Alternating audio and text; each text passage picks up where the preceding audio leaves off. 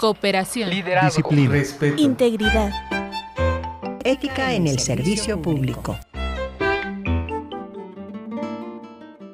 Código de conducta.